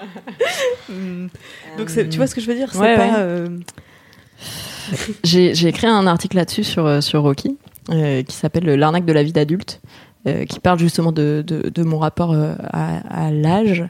En fait, pendant très longtemps, j'ai cru que d'une manière un peu magique, enfin, c'est vraiment de l'ordre de la pensée magique, un jour j'allais me réveiller et ça y est, j'allais être vraiment une adulte. Et dans ma tête, être vraiment une adulte, ça voulait dire avoir ultra confiance en moi, euh, savoir exactement euh, ce que je veux, être très organisé, euh, ne jamais faire des trucs à l'arrache, enfin voilà, planifier les choses, voilà. Et, mais surtout ce côté être sûr qu'on est que d'être une adulte. Je pensais que j'allais me réveiller un matin et me dire ça y est, je suis adulte. Évidemment, c'est jamais arrivé. Et donc je pense que petit à petit, je me suis mise à faire des trucs considérés comme des trucs d'adultes, genre euh, faire des bocaux de sauce tomate euh, euh, pour l'hiver parce que l'été les tomates sont meilleures et moins chères et c'est mieux pour la planète si tu les cuisines l'été plutôt que les acheter l'hiver. Euh, dégérer mon congélateur. euh, euh, acheter un appartement, c'est quand même un sacré truc euh, d'adulte. Euh, et, à chaque fois que je faisais un petit truc d'adulte en plus, je me dis ah bah hey, hein, tu, tu marques des points sur euh, sur l'adulterie, donc tu vas tu vas finir par être complètement adulte. Euh, sauf que côté euh, à côté de ça, je continue d'avoir euh, euh, des loisirs ou des trucs euh, encore à- très adolescents. J'aime beaucoup jouer aux jeux vidéo. je peux me coucher à 4 heures du mat parce que j'arrive pas à lâcher un bouquin que j'adore. Je laisse traîner des piles de papier et d'enveloppes non ouvertes sur un coin de mon bureau en me disant ah ah faudrait que je m'en occupe. Et oula pas tout de suite. Peut-être dans six mois. Et voilà et t'as des mauvaises surprises comme ça. Euh. Euh, mais surtout j'ai- compris que en fait ça n'allait pas arriver ce jour-là où je me dirais euh, ah je suis adulte. Et que en fait être vraiment adulte c'était faire le deuil de ça de ah un jour ma vie a changé radicalement et je serai devenu euh, un adulte. Une adulte voilà, je, dig je digresse un peu, mais ah non, pas du tout. Alors, pile dans le sujet. C'est pile dans le Je sujet. vois tes paroles. mais euh, en tout cas, le, le fait est que je me reconnaissais moins, je pense, dans Mademoiselle et, et plus dans Rocky, euh, parce que justement, il y avait ce côté, euh, bon bah. Euh, j'ai acheté un appart, euh, euh, je suis en CDI et je gagne correctement ma vie et je commence à me poser des questions de voilà d'investissement immobilier, de qu'est-ce que tu fais de, enfin où est-ce que tu places ton argent, euh, parce que je me pose aussi des questions autour euh, des amitiés à l'âge adulte où mon problème ça va moins être euh, de régler des problèmes avec avec tes amis, mais plus hey, en fait, comment tu fais quand t'es tous éparpillés dans des pays ou des villes différentes pour garder le contact Et est-ce que tu peux euh, rencontrer des nouvelles, des nouvelles personnes Euh, Est-ce que tu peux avoir des amis que à toi ou du coup ça devient les amis du couple parce que vous faites des dîners couples et tu te dis mais soudainement ma vie est passée dans une dimension euh, que je n'avais pas, pas vu, pas vu arriver quoi. Et, donc il y avait un peu ces nouveaux sujets là et surtout je pense que le, le truc différent c'est que ça fait quelques années que je me pose la question de la maternité, sans avoir complètement tranché la question, mais où en tout cas ça m'intéresse euh, beaucoup et j'avais. je pense que si- s'il y a des lectrices de Mademoiselle là, qui sont sur le forum, elles, se, reconnaîtront. J'ai pas mal fait le sous-marin sur le forum des parents, euh, le topic des parents de Mademoiselle, euh, où j'ai appris plein de choses. Et en fait, j'étais vraiment sincèrement intéressée par euh, par le déroulement d'une grossesse, par comment tu interagis, comment tu élèves euh, des, des enfants euh, en bas âge et après quand ils grandissent. Donc c'était vraiment des sujets qui m'intéressaient et que j'avais envie de, de, de creuser. Et voilà. J'en profite du coup pour euh, expliquer pourquoi sur Mademoiselle il n'y a pas du tout de sujet maternité, parce que ça je suis sûre que j'ai jamais fait. Euh, en fait, l'âge moyen du premier enfant en France est à 29 ans, je crois. C'est ça, pour les femmes. Ouais, c'est mm. très, oui, pour les femmes, oui. Donc c'est très élevé. Euh, et euh, la cible éditoriale de Mademoiselle, c'est plutôt 18-25 ans, cœur de cible. Euh, donc en fait, même si je sais très bien qu'il y a des, des femmes beaucoup plus jeunes que 29 ans qui ont des enfants, c'est ce que tu viens de dire en fait. C'est pas la même vie derrière, c'est pas les mêmes moments de vie. Et moi, mon rapport à l'âge, du coup, finalement, il rejoint assez le tien. C'est juste que je me place dans un moment de vie totalement différent, où effectivement, toutes ces questions-là, alors la maternité, l'immobilier, c'est vraiment ça ne ça, ça ne m'intéresse pas encore. Et euh, je pense que pendant longtemps, j'étais dans un espèce de déni par rapport à ça, en me disant, bah, j'ai le temps. Mais depuis quelques années, je, j'ai évolué sur la question. C'est pas que je me dis que j'ai le temps, c'est que je me dis, non, en fait, ça ne, ça ne m'intéresse pas. Et c'est pas grave. Euh, moi, j'ai eu dans ma famille l'exemple d'une femme qui est restée euh, très longtemps célibataire et tout, euh, en tout cas pas mariée, qui a fini par se marier, mais genre à plus de 40 ans et tout. Et, euh, et du coup, je pense que j'ai eu toute ma vie à cet exemple un peu euh, décomplexé de euh, bon bah, il je suis pas obligée euh, d'avoir, enfin de, j'avais un une autre projection, un autre modèle que se marier, avoir des enfants, un job stable, etc. Euh, donc c'est donc c'est vrai que moi je suis plus restée dans le dans le moment mademoiselle de la vie qui est autour des, des premières fois, des, des premières expériences, des expérimentations en fait, de, de rester dans cet état d'esprit d'adolescent où au fond c'est pas grave si tu te plantes parce qu'il y a rien qui a vraiment de conséquences. Ça veut pas dire que c'est pas grave ou ça te touche pas. Ça veut juste dire que il y a vraiment le temps pour recommencer, tu vois. C'est faire des études et les recommencer, c'est aller dans une voie et puis ah, s'arrêter, recommencer. Tu vois, c'est cette, euh, cette période transitoire que, en vrai, je fais durer parce que je l'aime bien. et je sais pas si j'en sors un jour, sans doute, mais je suis ni pressée, ni euh, avec la sensation d'être en retard ou un truc comme ça. Donc voilà, euh, c'est marrant parce que j'aimerais qu'on passe une photo, mais de- toi, euh, toi, t'as une alliance et tout, et moi j'ai un, un pull serpentard. C'est une vraiment bonne allégorie de toi et moi. je, je- rebondis sur ce que sur ce que tu dis. Je pense pas que euh, euh, que du coup parce que en, nous écoutant peut-être que les lectrices se disent euh, ah mais alors du coup Rocky c'est que pour les mères donc si moi je veux pas d'enfant c'est pas ma place et tout ça et, et en fait pas du tout déjà je pense qu'on peut lire Mademoiselle et Rocky en parallèle et y en retirer des choses différentes euh, euh, des, deux magazines euh, c'est plus que sur Rocky, on se laisse l'opportunité de traiter des sujets qui sont qui ont été jusqu'ici moins traités par choix par Mademoiselle, donc autour de la parentalité, mais aussi autour de la vie professionnelle. par exemple, on, va moins publier un article sur Mademoiselle pour dire comment être une bonne chef. Mais en soi, quand tu as 30, 40, que tu, tu, travailles depuis plusieurs années, bah, c'est peut-être un truc qui va t'arriver. On va te proposer de manager une équipe et, bah, ça ne s'improvise pas. Donc, euh, Oui, puis on parlait tout au début de négociation de salaire. Mm. C'est pareil, c'est plus, euh, c'est plus un sujet pour mm. toi. Mais oui, c'est vrai que j'espère euh, aussi que de plus en plus de lectrices nous, nous liront toutes les deux. Je sais qu'il y, y, a un chiffre dont on est assez fier. qui est que les lectrices de Mademoiselle, pour près de la moitié d'entre elles, ne lisent aucun autre magazine féminin. Ah oui. Euh, alors que euh, les lectrices de d'autres titres de la presse féminine, finalement, euh, elles en lisent un ou elles en lisent d'autres. Elles sont beaucoup plus nombreuses à avoir plusieurs lectures. Alors que quand tu lis Mademoiselle, en général, tu lis plus les autres parce que y a, ben, nous, on, a cette, ce refus des injonctions. et oui, on, ça fait assez longtemps qu'on a une ligne éditoriale féministe assumée sur plein de sujets. Euh, et du coup, je pense qu'effectivement, tu arrives encore peut-être à, faire les tests euh, et les horoscopes sur la plage, mais je pense que c'est dans d'autres magazines féminins, euh, c'est difficile à lire au premier degré, je pense. Mais, mais bien sûr que ce sera pas le cas de Rocky, c'est-à-dire que vous aussi, je vous, je vous, vous vois, euh, toi et ton équipe. Ma nombreuses équipes. Euh, nombreuses équipes composées de, de, de, de, bien, de moi. De, bientôt un peu plus de personnes. Mais ah on, oui, va, on, va, on va, on va, on va, quand ce sera publié. Euh... Rendez-vous sur Rocky. Mais je préfère qu'on fasse un teasing. Okay, Rendez-vous okay. sur Rocky parce que Clément sera plus seul moment où vous lirez cette, euh, entendrez ce podcast. Mais effectivement, tu vas perpétuer cette, euh, cette, cette, cette Exactement. ligne éditoriale. Ouais sans injonction. Et il y a plein d'injonctions qui, qui, pèsent sur les jeunes femmes, mais il y a aussi plein d'injonctions qui pèsent sur les femmes, euh, qu'elles soient mères ou qu'elles soient pas mères, parce que du coup, c'est pas les mêmes injonctions, mais c'est des injonctions pour tout, pour tout le monde.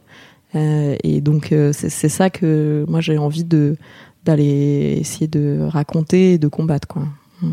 Oui, Rocky et Mademoiselle ne sont pas concurrentes, elles sont complémentaires, comme deux sœurs.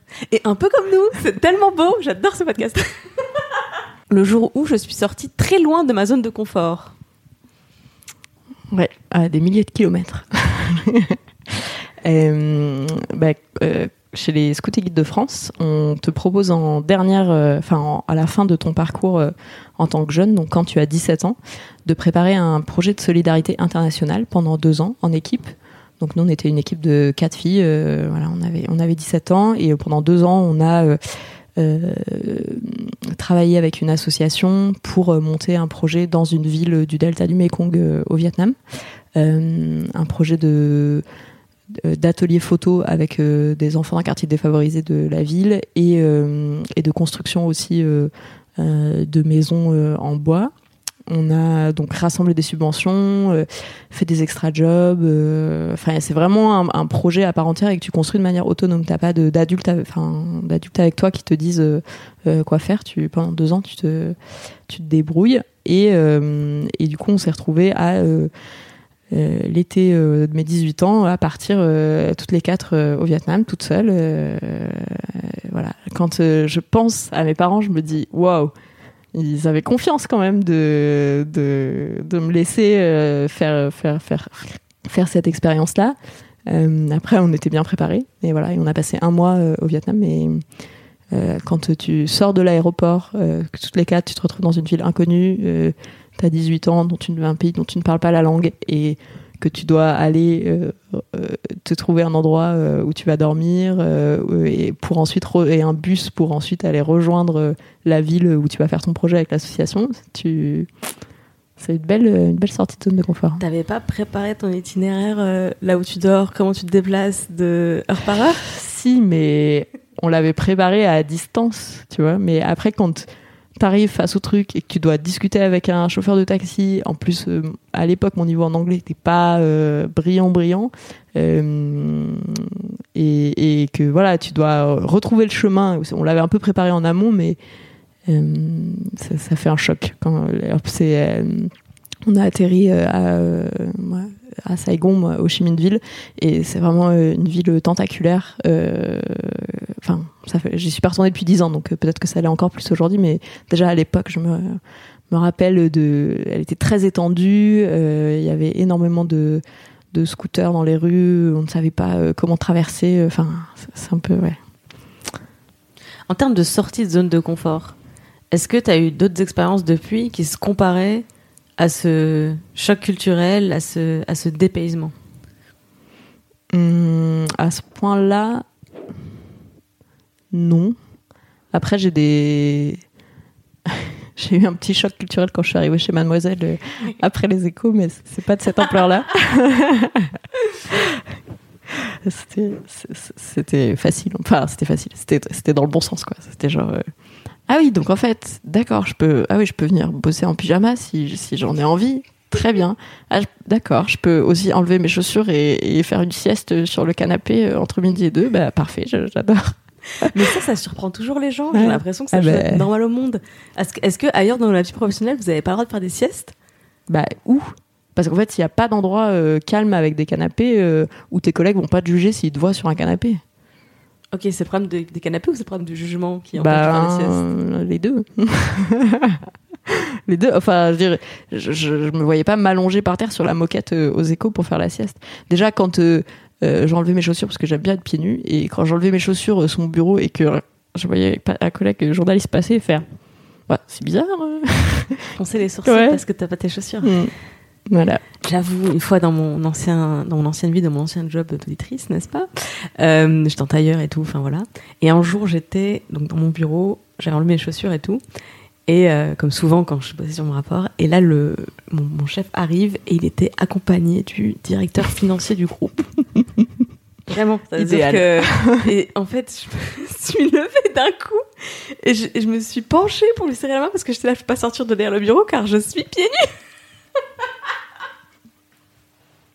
Mais j'étais tellement dans ma zone avec mon casque et tout, j'ai pas entendu qu'il était en train de faire le tour des bureaux, mais je n'ai pas l'occasion et tout. Mais c'est vrai que ah, ça vient de me replonger dans le dans les petits stress euh, ridicules d- du monde du monde des adultes en tailleur. Et, et en soi, euh, probablement que ça aurait pas été très grave. Enfin, tu vois, c'est- juste que tu te mets une, pr- une pression là-dessus parce que personne le fait, donc tu te dis bon bah ça se fait pas trop. Est-ce que tu penses que dans le monde professionnel, euh, on se on entretient collectivement cette pression, un peu comme dans les habits de l'empereur, tu sais, ou est-ce que il y a une, enfin je sais pas, y a une vraie raison euh, au fait d'observer toutes ces règles Parce que c'est vrai qu'ici je m'en rends même pas compte, mais oui, on vient habiller comme on veut, on enlève nos chaussures si on veut, on fait des siestes si on veut. On mange euh, des nouilles instantanées à 10h du mat si on a faim. Ouais. Mm. Ça, ça pas. Ah oui, c'est vrai que ça, ça, non plus, les gens font pas dans les bureaux. Non, Ah, c'est ouf. enfin, ouais, non, il plutôt du grignotage, mais des nouilles instantanées. Mais toi qui as euh, une expertise euh, d'adulte, Caution adulte de que- cette entreprise, bonjour. non, en vrai, est-ce que c'est le contrôle social qui nous amène à nous appliquer et à respecter ces règles? Ou est-ce que. Enfin, c'est quoi la raison? Je comprends pas la raison en fait. On parlait de, de trouver sa place, parce qu'il y a un truc chez l'être humain de se sentir faire partie d'un groupe, et donc euh, tu, essayes de te plier aux règles qui étaient déjà en place dans le groupe dans lequel tu arrives. Donc quand tu arrives dans une nouvelle entreprise, dans un nouveau service, euh, tu essaies d'o- d'observer. Les... Enfin moi je fais beaucoup ça en tout cas, euh, observer les codes sociaux et, me dire... euh, après je sais, je vais pas forcément tous les respecter ou tous les intégrer, mais en tout cas, savoir comment ça marche, comment ça marche, ça aide. La connaissance, c'est le pouvoir. Donc, comprendre que dans telle entreprise, euh, ça va être mal vu si tu fais ça. Bah, si c'est pas une souffrance pour toi de pas le faire, bah, euh, Oui, je pense qu'il y a un côté rassurant dans la règle. C'est effectivement ce que tu viens de dire sur trouver sa place, être accepté, Mm. respecter les règles, c'est le meilleur moyen euh, de d'être incluse dans un dans un groupe, dans un espace. Mais du coup, c'est un peu dommage parce que euh, ça peut te pousser à perdre euh, ce qui fait un peu ton individualité. Et, je pense que c'est une souffrance pour certaines personnes dans les cas extrêmes où tu as vraiment des règles, des codes sociaux qui sont très très forts. Après, moi, il y a des trucs, par exemple, que- auxquels je me suis pas pliée. Genre, j'aime pas trop faire la bise. Euh, en tout cas, enfin, à, à des gens que je connais moyennement ou même genre faire la bise à des gens que je vois tous les jours, je trouve ça bizarre. Mais et, du coup, ça, c'est un truc que j'ai jamais fait. Même dans les entreprises où euh, tout le monde se faisait la bise, euh, moi, j'ai esquivé, quoi. J'espère que tu écriras des articles là-dessus parce que c'était une de mes.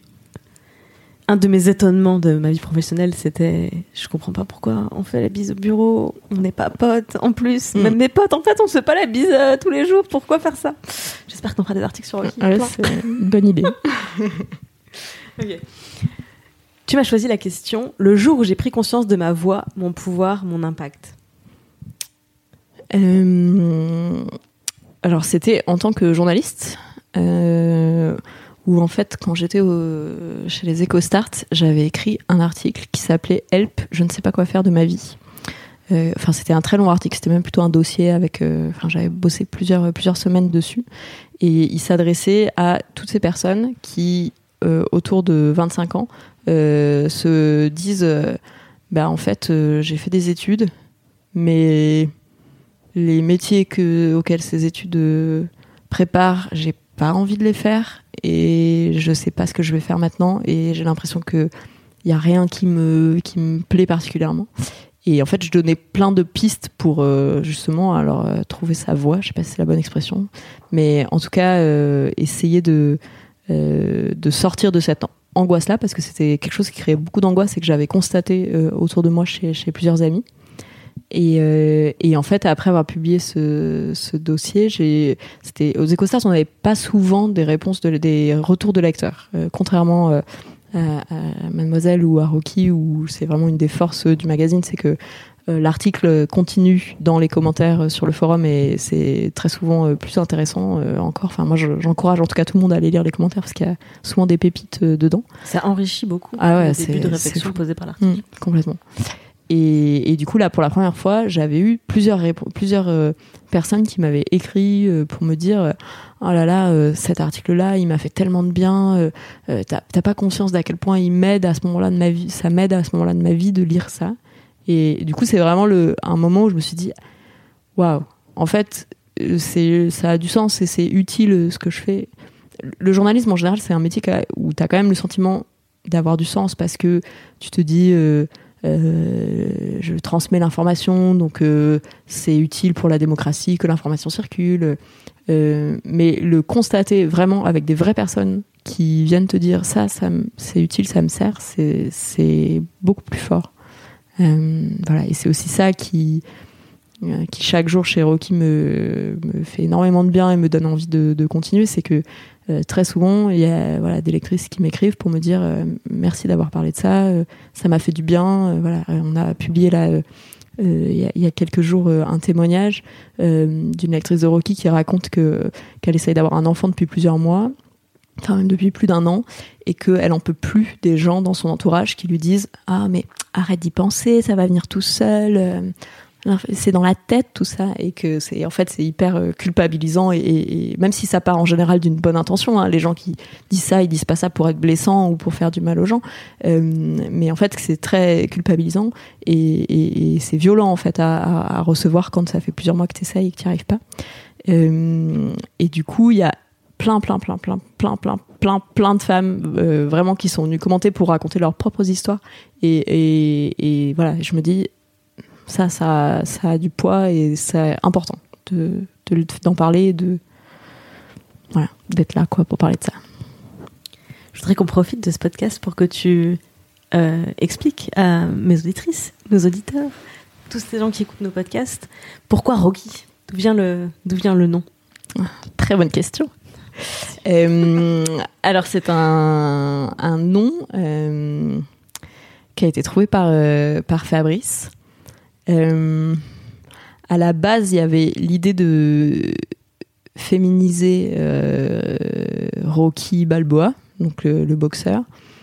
Pour le côté, la lectrice de Rocky, on imagine que c'est quelqu'un qui est c'est à la fois une battante et en même temps surtout quelqu'un de très résilient. Euh, et ça euh, alors moi personnellement je n'avais jamais vu aucun des films Rocky avant de venir travailler chez Rocky.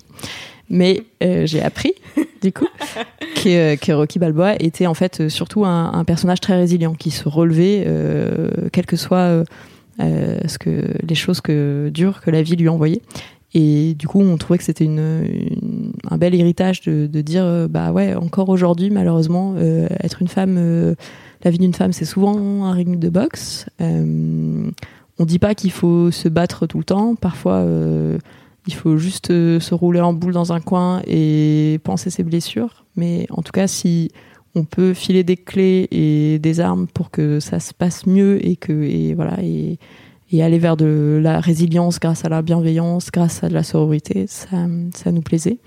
Euh, après, on peut y entendre d'autres choses. Il y a la sonorité, c'est euh, qui fait penser un peu au rock aussi. Euh, c'est court, ça se retient bien. Euh, voilà. Après, euh, c'est marrant parce que quand on a dévoilé le nom, alors il y a des personnes qui l'ont tout de suite beaucoup aimé, d'autres qui vraiment qui n'ont pas compris, qui qui étaient très déçus.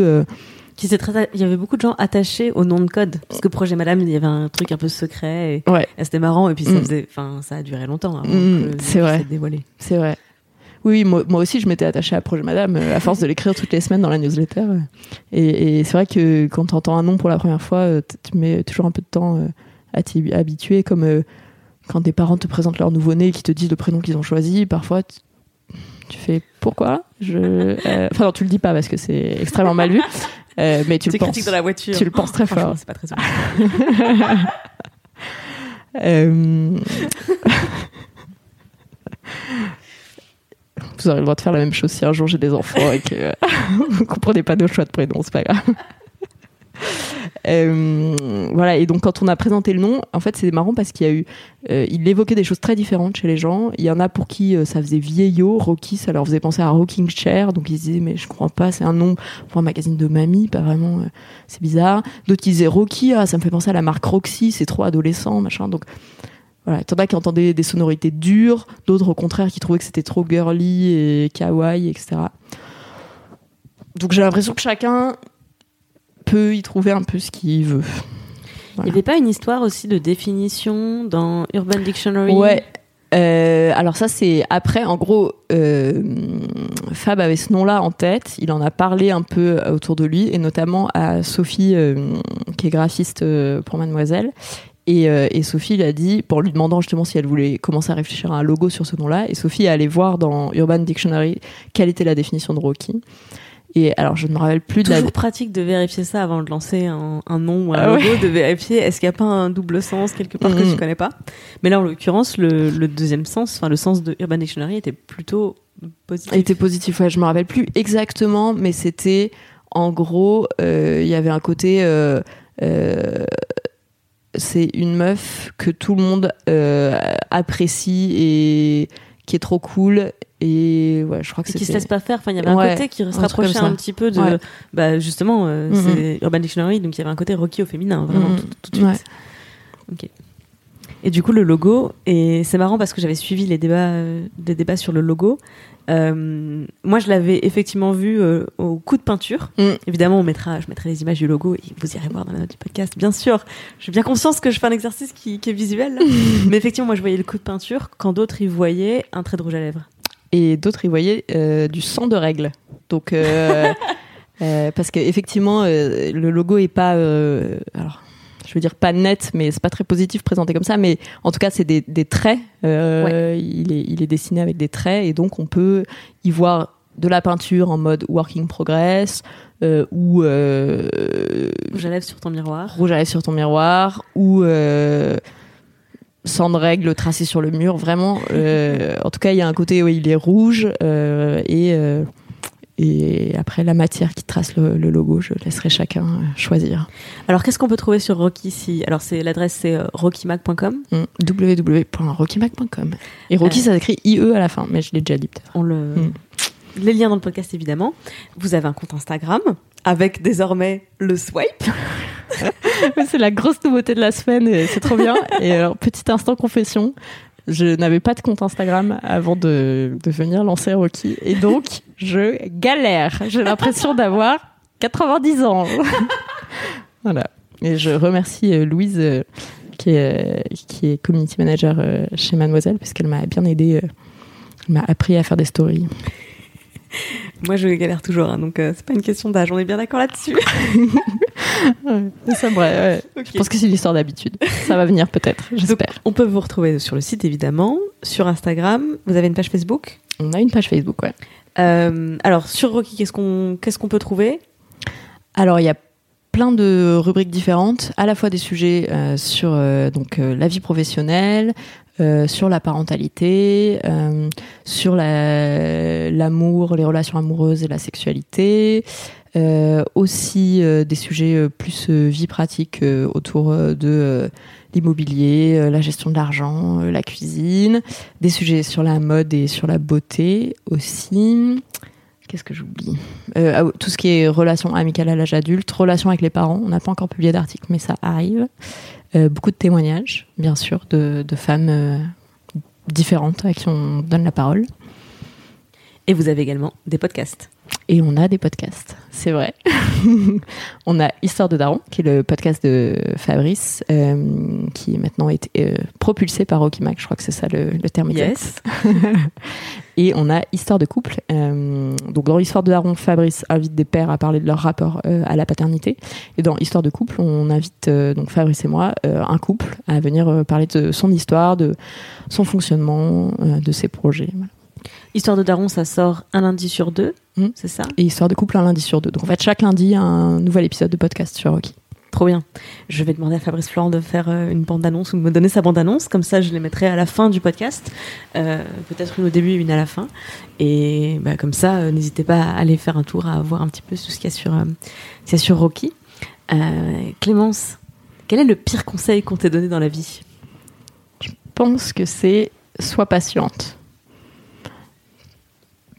souvent, on, m'a reproché de, euh, vouloir trop vite euh, euh, obtenir des choses ou de bah, changer de, job rapidement quand j'avais l'impression d'avoir fait le tour de ce qui pouvait m'apporter et de ce que je pouvais apporter au projet. et en fait, je, pense que c'est pas c'est pas bien d'être patiente parce que la vie est courte et qu'il vaut mieux aller vite euh, à la poursuite de, celle qu'on aimerait devenir. Eh bien, merci beaucoup. J'étais trop contente de faire ce podcast avec toi. Merci à toi, c'était très chouette. Il y a un truc que je t'ai déjà dit euh, en privé, mais que j'ai envie de dire à tout le monde, c'est que vraiment quand on s'est rencontrés, j'ai jamais eu un coup de cœur pour quelqu'un comme j'en ai eu un pour toi, et je suis tellement heureuse que tu aies rejoint l'équipe. Merci beaucoup. Merci à toi. Je suis en train de pleurer. Ok, c'est un douloureux record parce que c'est le deuxième podcast le plus long que j'ai fait et c'est la deuxième fois que je pleure.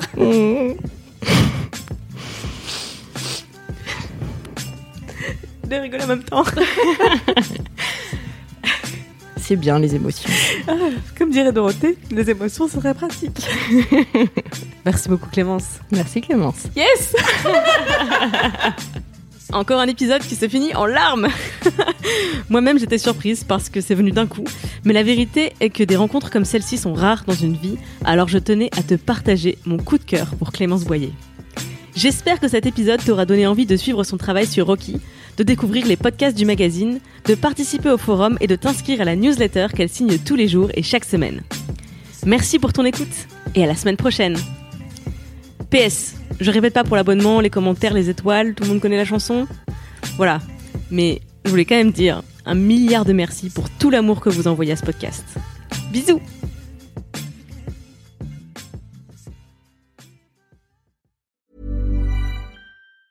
Hi, I'm Daniel, founder of Pretty Litter. Did you know cats tend to hide symptoms of sickness and pain? I learned this the hard way after losing my cat, Gingy. So I created Pretty Litter, a health monitoring litter that helps detect early signs of illness by changing colors, saving you money and potentially your cat's life. Pretty Litter is veterinarian developed, and it's the easiest way to keep tabs on your fur baby's health right at home. Go to prettylitter.com and use code ACAST for 20% off your first order and a free cat toy. Terms and conditions apply. See site for details.